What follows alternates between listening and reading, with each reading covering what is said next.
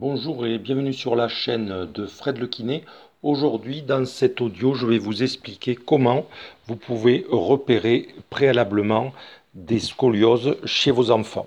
Alors, tout d'abord, en préambule, je vous explique donc des moyens relativement faciles pour mettre en exergue la scoliose en sachant que derrière ça, il va falloir éventuellement, si euh, vous avez des inquiétudes par rapport à ça, allez bien évidemment consulter un médecin ou le pédiatre. Hein, ce que je vous donne, c'est juste des moyens, des astuces pour déceler et pour surveiller votre enfant au cours de la croissance.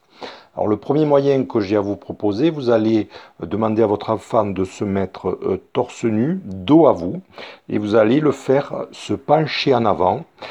Euh, lorsqu'il sera penché en avant, vous allez regarder au niveau donc de la colonne vertébrale si vous observez une petite asymétrie entre la partie gauche et la partie droite. En général, ça peut être identifié euh, sous la visualisation d'une légère petite bosse, donc d'une asymétrie entre la partie droite et la partie gauche. Ça, c'est un premier moyen qui peut vous amener à euh, éventuellement euh, voir s'il y a une attitude scoliotique. La deuxième façon que vous pouvez faire, cette fois-ci toujours euh, votre enfant torse nu, face à vous, les pieds écartés largeur d'épaule, et vous allez lui demander de mettre les bras le long du corps.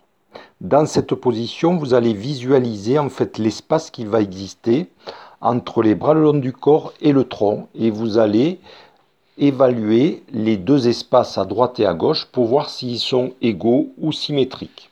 Dans le cas de la présence d'une scoliose, d'une attitude scoliotique, vous allez avoir un côté qui va être euh, largement euh, supérieur à l'autre, ce qui peut vous amener à identifier la présence d'une scoliose chez votre enfant. Je le répète, pas de panique, c'est juste un petit moyen d'évaluation.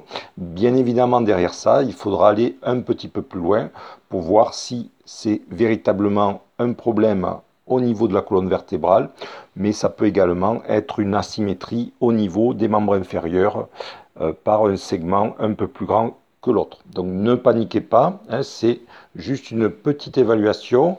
Cette évaluation, je vous conseille de la faire euh, régulièrement chez votre enfant. Une fois tous les six mois, euh, ça me paraît cohérent. Et notamment lors de la croissance, lors de la puberté, il peut euh, y avoir ces petits problèmes d'attitude scoliotique qui, à l'heure actuelle, de toute façon maintenant, sont soignés de façon assez favorable avec un pronostic qui, la plupart du temps, est favorable s'il il est pris Attends, C'est pour ça que cette surveillance va euh, vous permettre, si c'est le cas, de prendre en charge cette scoliose de façon très rapide et très précoce. Je vous remercie de votre attention et je vous dis à bientôt pour une autre vidéo.